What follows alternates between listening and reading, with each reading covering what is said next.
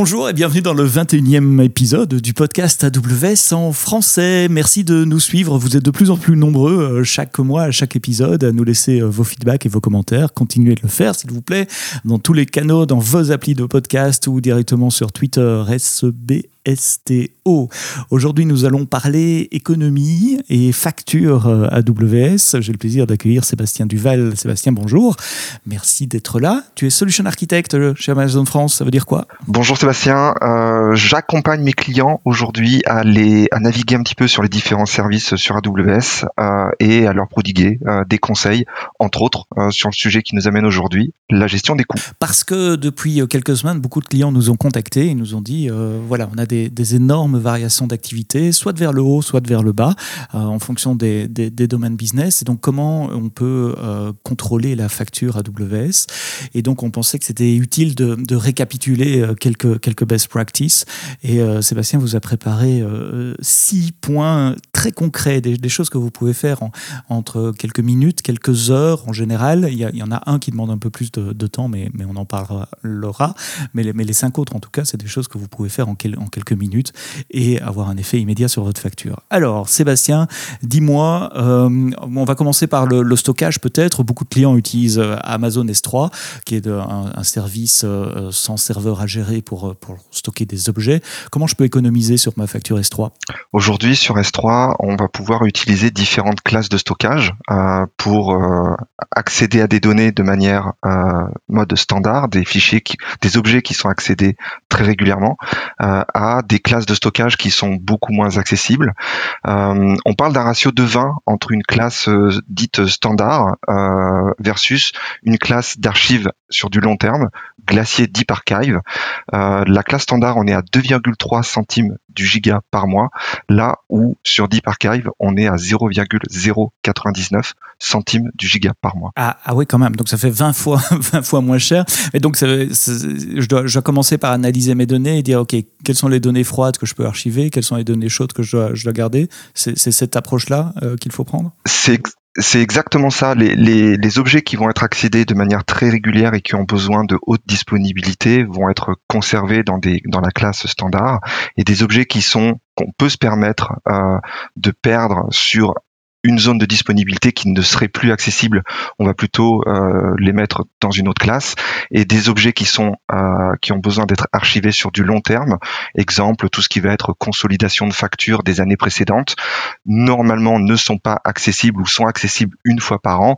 Euh, peuvent, auquel cas ces objets peuvent être mis sur des sur glacier et glacier Deep Archive. Deep Archive, c'est un peu si je dois prendre une analogie, hein, je suis pas en train de dire que c'est la technologie qu'on utilise, mais c'est un peu comme si on avait un, un bon vieux backup sur bande ou euh, c'est quoi le, le, trade-off ici? Parce que je paye moins cher ça c'est bien c'est un avantage mais je suppose qu'en contrepartie de cette baisse de coût il y, a, il y a une contrepartie à donner. Oui, la contrepartie, c'est que le temps de récupération euh, des données va prendre beaucoup plus de temps euh, qu'une que du que sur Glacier ou bien sur sur du S3 standard ou, standard infrequent access. C'est un système batch un peu?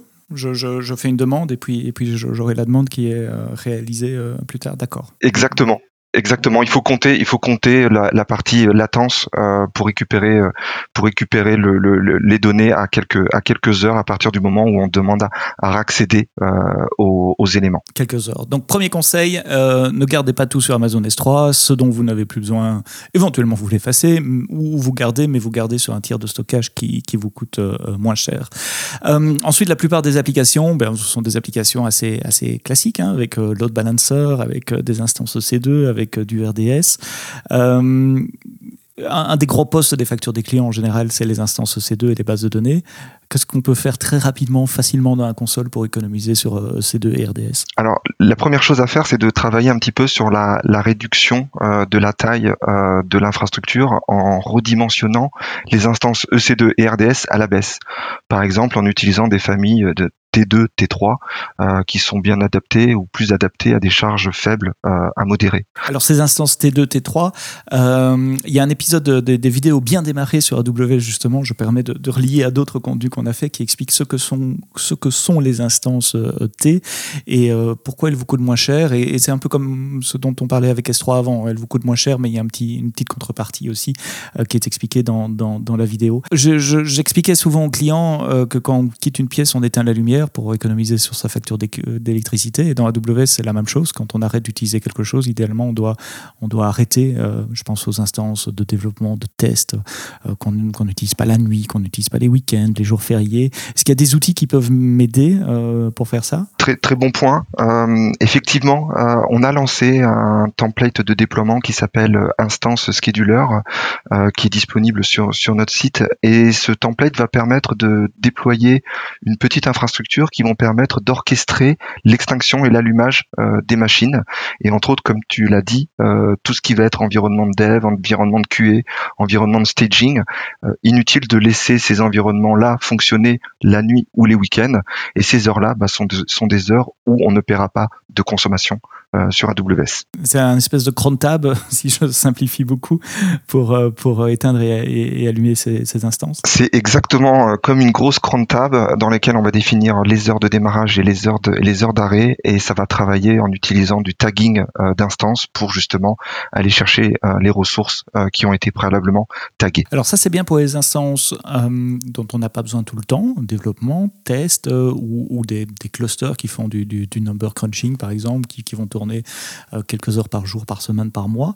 Euh, pour la prod, comment je peux faire pour diminuer mon, comment je dirais, mon footprint, diminuer ma, présence si jamais j'ai moins d'activité. Ouais, pour diminuer ton empreinte un petit peu en termes de, de, de nombre de ressources euh, que tu pourrais avoir. La bonne pratique sur, sur du, du compute EC2, euh, c'est d'utiliser euh, l'autoscaling. L'autoscaling va automatiquement adapter la charge euh, du nombre de machines à mettre à disposition en fonction de métriques que l'on va vouloir suivre. Euh, ça peut être par exemple des métriques en termes de moyenne de la du CPU utilisé, ou ça peut être également des custom métriques, des métriques que les clients pourraient pousser eux-mêmes par rapport à des suivis, des, des, des, des ou même de l'anticipation du en, en, planifiant. Et ce groupe autoscaling va permettre justement d'adapter cette charge et ce nombre de machines nécessaires. Donc en gros, euh, autoscaling, je peux dire euh, si ma moyenne CPU sur ma flotte de machines est plus basse que X% pendant autant de minutes, alors tu réduis, euh, tu enlèves 2-3 machines et, et, ainsi de suite jusqu'à ce qu'on arrive à un minimum évidemment. Exactement. Donc ça c'est pour EC2, les instances T, euh, le scheduler qui peut arrêter automatiquement des instances dont on n'a pas besoin, autoscaling. Dans mon intro, je disais les bases de données aussi. Là, c'est un peu plus compliqué parce que scaler des bases de données, euh, c'est pas simplement rajouter des instances et, les mettre derrière un load balancer. Qu'est-ce qu'on peut faire avec euh, RDS pour les bases de données managées? Alors, RDS, il, y a la possibilité euh, de travailler sur, pareil, sur tout ce qui pourrait être euh, sur des serveurs non production, de travailler sur l'extinction des RDS au moment où on n'en a pas besoin. Il y a la planification qu'il est possible de faire à ce niveau-là. Euh, et également au niveau, une bonne pratique, ce serait de, de, travailler en utilisant les CloudWatch, donc tout ce qui va être un petit peu euh, métriques qui, qui sont collectées sur les différentes euh, les différentes instances, voir un petit peu quelle est l'utilisation euh, de, de, ces instances-là, et pour travailler au downscale du RDS et de compenser cette charge de travail euh, que le RDS supportait, entre autres pour l'accessibilité sur des reads, sur du select, le compenser en mettant à la place du cache avec des services euh, de type Redis ou même CacheD disponibles sur AWS. Ah oui, donc l'idée, ce serait de mettre, euh, plutôt que d'avoir une grosse base de données capable d'absorber plein, plein, plein de reads, et pour finalement toujours lire la même donnée peut-être, pour, certaines applications en tout cas, de dire, ces données, je vais les mettre dans un cache, mon application, elle va aller faire un query sur le cache d'abord, et puis si les données ne sont pas dans le cache, alors je vais dans la base de données, ça permet de diminuer la pression sur la base de données, donc d'utiliser plus petites instances et donc de payer moins cher. C'est vraiment ça l'idée. Exactement. D'accord. Et euh, ça fait longtemps que j'ai plus fait de RDS, parce que ces jours-ci, je suis plutôt sur DynamoDB, des trucs comme ça. Euh, quand on dit arrêter une base de données RDS, on, perd les données, non euh. Ou on peut faire un stop. Est-ce que c'est stop et terminate comme les instances EC2 Ou est-ce qu'il faut vraiment faire un backup Je sais quand on arrête ou quand tu effaces une base de données RDS, il nous demande de faire un backup final, et à partir de là, évidemment, on peut recréer une nouvelle instance. Mais je, sais, je suis en train de me poser la question est-ce qu'il y a un stop sur RDS Ou est-ce qu'à chaque fois, c'est un delete avec un backup et puis on recrée à partir du backup? Non, il y a la possibilité de faire, il y a la possibilité de faire un pause euh, sur euh, sur euh, sur RDS pour justement repartir au dernier état où on était arrivé. Tout comme une autre fonctionnalité qu'on a lancée dernièrement, il y, a, il y a quelques jours maintenant, qui est la possibilité de faire également cette fonction pause sur un cluster Redshift en mode data warehouse. Donc la solution de data warehouse sur AWS. D'accord. Et dans ces deux cas-là, on arrête de payer le compute. Je suppose qu'on continue de payer le, stockage puisque le stockage il est utilisé. Donc lui, il est facturé. Voilà, les volumes sont toujours utilisés, les volumes de stockage sont toujours utilisés, mais par contre l'instance de compute qui permettait de faire tourner euh, ces, ces, instances RDS ou euh, euh, Redshift ne sont, plus facturés.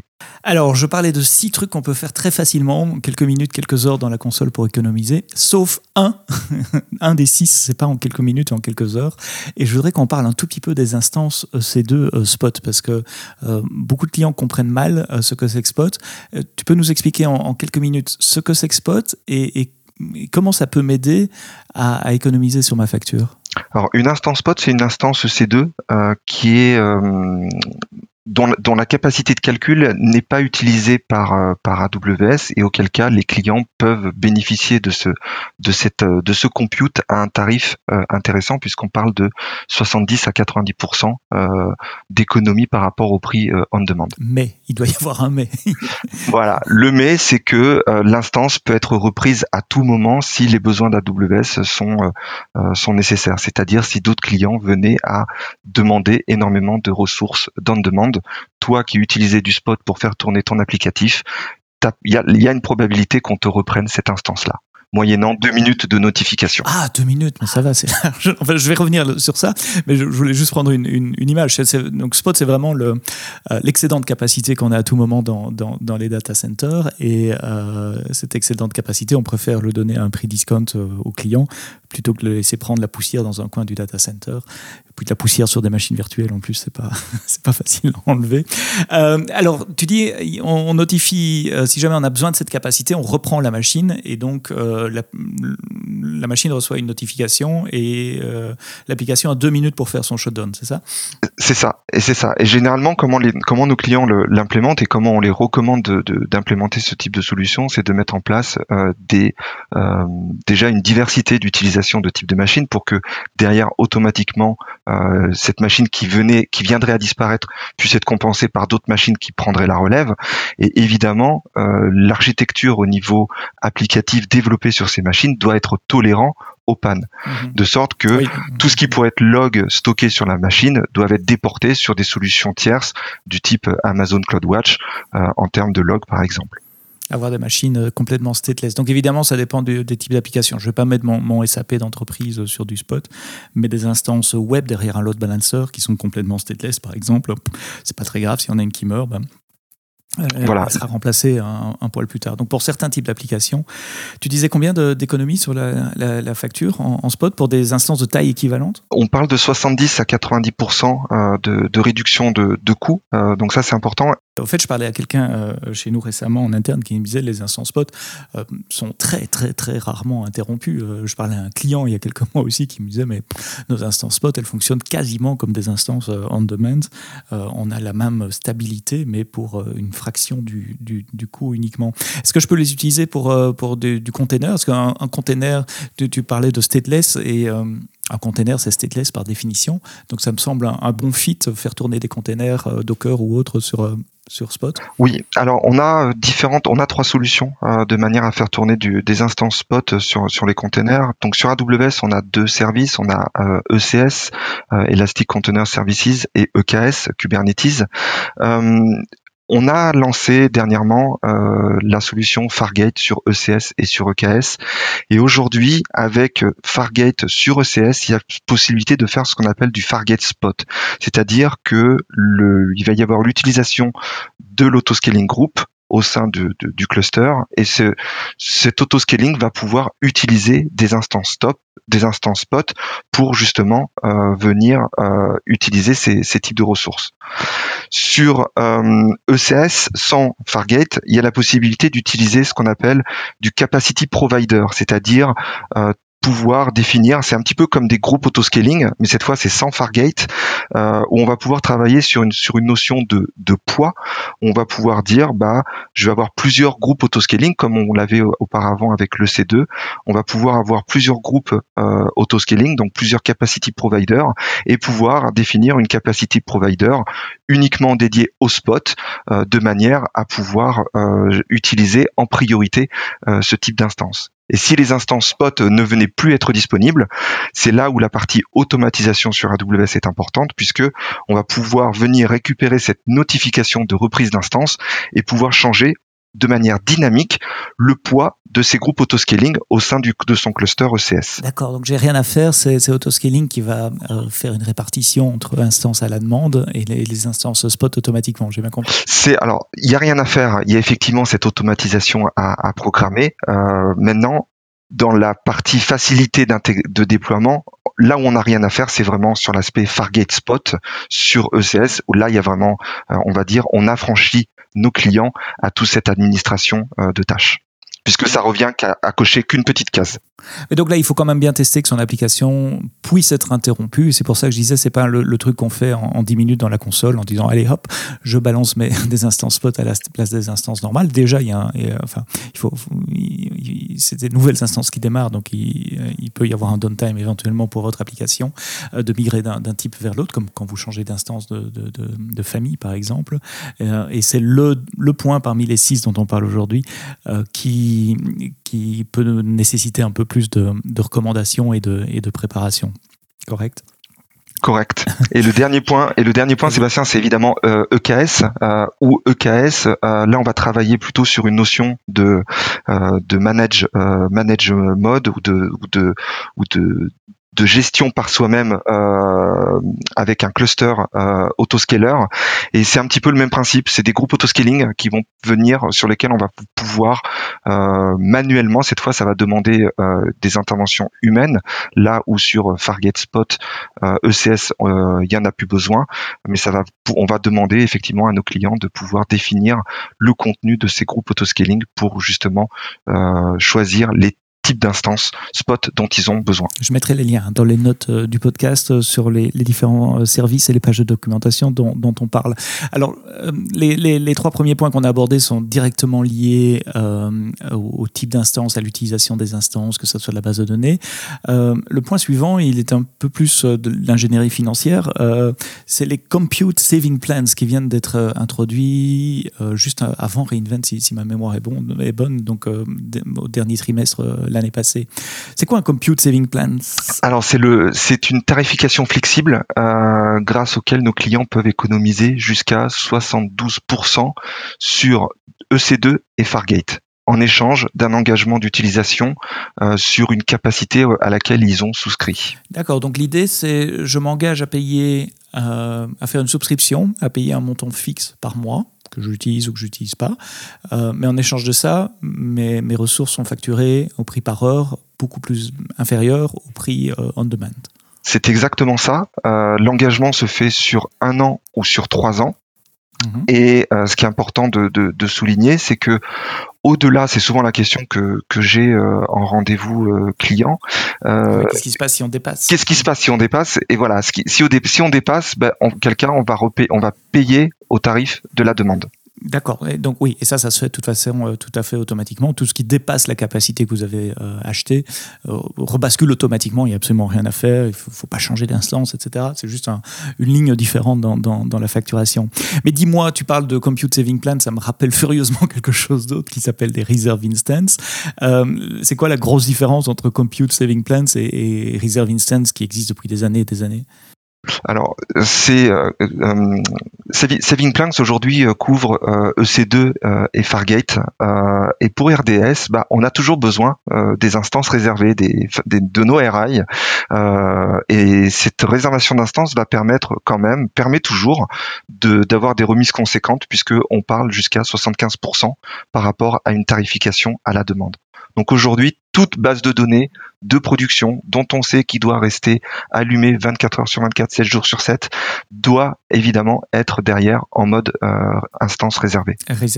Reserve Instance. Donc, si j'ai de l'EC2 euh, et que j'ai une visibilité sur mon business pour les 12 mois qui viennent ou voire les 3 ans qui viennent, donc ça ne s'applique pas à tout le monde. Certaines startups qui sont en early stage n'ont pas de visibilité euh, sur la taille de l'infrastructure dont ils auront besoin. Mais si c'est le cas, que vous savez où vous allez, que vous connaissez votre baseline, euh, Compute Saving Plans va vous aider à économiser sur EC2 e avec beaucoup plus de flexibilité que ce que vous pouviez faire avant sur des Reserve Instance, puisque Compute Saving Plans s'adapte entre plusieurs régions, plusieurs comptes AWS, plusieurs familles d'instances et, euh, comme Sébastien l'a dit, même sur plusieurs euh, types de services. C'est pas que EC2, c'est aussi ECS, EKS et plus récemment euh, Lambda. En revanche, si vous avez des bases de données, alors là, Reserve Instance est le moyen de payer à l'avance, enfin, ou en tout cas de réserver de la capacité à l'avance pour une, euh, pour une base de données. Donc, de nouveau, si vous avez une visibilité sur votre business à, 12 mois, euh, il vaut mieux acheter une Reserve Instance parce que le prix par heure que vous allez payer pour la Reserve Instance est significativement inférieur au prix que vous payerez euh, on demand. C'est un bon résumé? J'ai oublié quelque chose? Non, c'est tout parfait. Il y a quelques petites nuances concernant les deux offres que l'on a sur le Compute Saving Plans, à savoir l'offre Compute Saving Plans dont tu viens de parler et le, le C2 Instance Savings Plans avec quelques petites variations en termes de tarification. Je mettrai les, liens euh, vers la, doc et euh, vous pourrez euh, lire tout ça évidemment en détail. Et puis n'hésitez pas à nous poser les questions aussi par les moyens que vous avez ou directement sur LinkedIn, sur Twitter, SEBSTO. Dernier des six points dont je voulais parler avec toi, et c'est peut-être un point de, saison. J'ai dit tout à l'heure que quand on sort d'une pièce, on éteint la lumière pour économiser. Eh bien, dans le cloud, c'est la même chose. On fait le ménage derrière soi et donc peut-être une fois de temps en temps, c'est bon de faire un nettoyage de printemps c'est la saison, on ouvre les fenêtres et on, jette tout, toute la poussière d'or. Ça, c'est ce qu'on fait dans son appartement. Euh, c'est quoi si je veux faire un nettoyage de printemps sur AWS sur mon compte À quoi je dois regarder? Alors, au-delà des conseils dont on a pu parler sur l'optimisation des instances EC2 avec l'utilisation des, instances POT, euh, une part importante de la dépense peut se faire aussi via les volumes EBS. Euh, l'optimisation peut se faire selon deux dimensions, la taille et la performance. La taille, euh, une première piste consisterait à travailler sur les données que l'on souhaite stocker dans ces volumes EBS et de déporter vers d'autres services des données de type euh, logs euh, qui n'ont pas à, être sur un volume EBS. Pour ça, on a Amazon CloudWatch ou un cluster Elasticsearch qui sont appropriés pour ce, cas d'usage. D'accord. Donc, ouais, l'idée, c'est de dire si, j'ai des gros volumes de, gigabytes et des gigabytes et au fait c'est plein de logs, je pourrais peut-être simplement mettre ça sur S3, sur CloudWatch ou dans d'autres services qui, qui, où le stockage lui-même coûte moins cher pour garder des petits volumes EBS. D'accord. Euh, quoi d'autre sur les volumes EBS euh, côté, côté performance, c'est de voir un petit peu aussi sur euh, l'optimisation. Est-ce que les volumes EBS qu'on avait pu souscrire. Euh, moi, j'ai des, j'ai des clients, entre autres, euh, ils veulent absolument euh, d'avoir du, de, de l'IO1, donc à savoir un, niveau de performance IOPS très élevé, là où derrière, ils en ont pas besoin. Et donc, pour ça, ils vont utiliser Amazon CloudWatch, où je les invite à utiliser Amazon CloudWatch pour voir un petit peu quelle, quelle est vraiment l'utilisation IOPS et d'associer et de trouver le volume euh, EBS approprié en fonction de ce dont ils ont besoin. On a tendance un petit peu à toujours voir plus grand là où des fois euh, euh, quelque chose de plus petit suffit. Oui, c'est ça. Quand je lance une instance, je me dis, ouais, je vais prendre un, volume performant, on ne sait jamais. et puis finalement, on n'a peut-être pas besoin de la performance, et, mais on la paye. Et donc, euh, c'est important de regarder dans CloudWatch les IOPS, donc les entrées input output par, par seconde, c'est la métrique qu'il faut regarder dans, dans CloudWatch, c'est ça? C'est exactement ça. Et le dernier point, euh, le dernier point concernait euh, euh, la taille. évidemment, on a tendance, comme sur la partie IOPS, à vouloir surdimensionner la taille des volumes EBS. Un volume, on le paye en fonction de la taille qui lui a été donnée. donc, voir, de voir effectivement la taille effective dont on a besoin pour pouvoir redimensionner ces, ces volumes en fonction ce, ce dont le, le, use case a besoin. On peut redimensionner dans les deux sens aussi. On peut augmenter ou on peut diminuer la taille d'un volume. Il faut changer la taille du file system dans le système d'exploitation aussi. Hein. Exactement. Il y a une vidéo sur ça. si vous allez sur le, canal YouTube bien démarré sur AWS, euh, il y a une petite vidéo de 5 minutes qui vous montre comment euh, redimensionner un volume EBS pour Windows et pour Linux, puisqu'il y a une manipulation à faire dans le système d'exploitation. Euh, mais, là, on peut avoir quand même des, économies euh, assez, assez euh, substantielles, surtout si vous avez beaucoup de volume. EBS, e les snapshots aussi, je suppose? Au niveau snapshot, qu'est-ce que c'est hein? C'est c'est des instantanés qui vont permettre de pouvoir sauvegarder les données des volumes. c'est des instantanés qui sont faits de manière incrémentale, de sorte que chaque fois ils vont contenir le delta des, de, des, des données modifiées depuis le précédent précédent euh, snapshot, depuis le précédent instantané. Euh, et donc pareil, voir en fonction du dans le temps, euh, est-ce qu'on a besoin de conserver toutes ces photos effectuées, tous ces deltas de données modifiées, de manière à, à, trouver des économies pareil non négligeables dans le temps. Mhm. Mais s'ils sont euh, incrémentaux, euh, je dois faire attention à l'ordre où je les, efface ou, je peux effacer n'importe quel euh, snapshot quand je veux? Non, ça, peut être c'est transparent de sorte que si, si un, volume dans le temps va évoluer de A, B ou C, on va vouloir supprimer B, ben on va supprimer le delta des données qui ont été modifiées au moment de la prise d'instantané à l'état B. Donc, de quoi nous avons parlé jusqu'à présent? S3 avec euh, Glacier, Glacier Deep Archive, faire un downsizing des instances EC2, des instances RDS, voire carrément arrêter des instances EC2 RDS si vous ne les utilisez pas. Pensez aux, instances de dev et de test par exemple. Utilisez autoscaling, utilisez EC2 Spot, que ce soit pour vos applications ou pour faire tourner vos containers Docker avec ECS ou EKS. Euh, si vous avez une visibilité à 12 mois sur votre business plan et sur le, le baseline, la ligne nominale de capacité de calcul dont vous avez besoin, pensez à acheter un compute saving plans ou des reserve instances pour des, des bases de données RDS. Et puis faites votre nettoyage de printemps avec euh, les, choses euh, euh, que vous n'utilisez plus, peut-être les, volumes EBS qui sont surdimensionnés, les snapshots EBS que vous n'utilisez plus. Je pensais, on a fait un webinaire plus tôt dans la journée aujourd'hui avec, avec des startups, on parlait des adresses IP élastiques aussi qui, qui sont facturées si, si, vous ne les utilisez pas. Alors c'est pas là que vous allez gagner des milliers et des milliers, mais un petit peu par là, un petit peu par là, en moyennant quelques clics dans, dans, la console. Euh, ça fait six, six, trucs et astuces qu'on peut appliquer assez, assez rapidement, à part ces deux spots qui demandent un tout petit peu de, planification. Euh, comment est-ce qu'on peut conclure euh, Est-ce qu'il y a encore des, best practices que, tu recommandes? Ouais, je, vais en recommander trois. pour aider un petit peu à obtenir une meilleure vision, on recommande de, souvent de, configurer des alarmes de facturation, d'activer l'explorateur de coûts et enfin d'utiliser le tagging des ressources. Euh, ce dernier, bah, ça va permettre de pouvoir filtrer, de pouvoir euh, explorer les dépenses euh, dans la console de manière détaillée et donc de faire ce suivi dans le temps.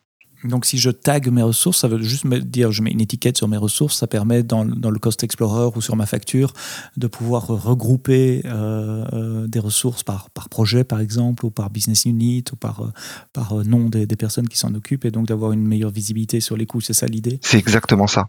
D'accord, d'accord. Et les alarmes de facturation, euh, c'est dans CloudWatch. Et là aussi, il y a un épisode, je vous mettrai le lien sur Bien démarrer, euh, qui montre comment euh, mettre une alarme de facturation. Comme ça, vous recevez un email dès que votre facturation dépasse un seuil que vous avez fixé. Il y a des outils qui peuvent m'aider, des outils AWS Oui, il y a l'outil Trusted Advisor qui va également te permettre d'inspecter ton environnement pour identifier les ressources inactives euh, est sous-utilisé et c'est un, c'est c'est également un, un, des outils bonne pratique euh, pour démarrer sur cette euh, notion d'optimisation des coûts. D'accord. Et tu parles de ça, je pense à un autre qui s'appelle Compute Optimizer qui a été aussi lancé à Reinvent donc en, décembre l'année passée, qui lui va vous lister toutes les ressources sous-utilisées, les EC2 sous-utilisées. Donc il va regarder la charge de, des instances et va vous faire des recommandations pour dire tiens celle-là elle pourrait être downsizée, elle pourrait être plus petite.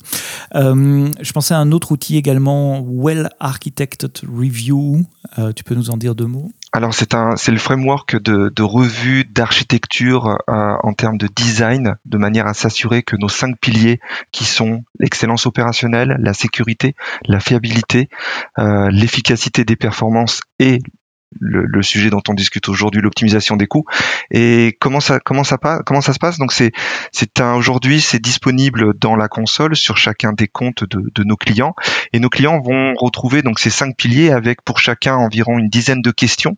Et sur ces questions vont on va on va leur les inciter à justement à mettre leur plateforme au plus conforme avec nos bonnes pratiques sur AWS, donc sur ces cinq piliers.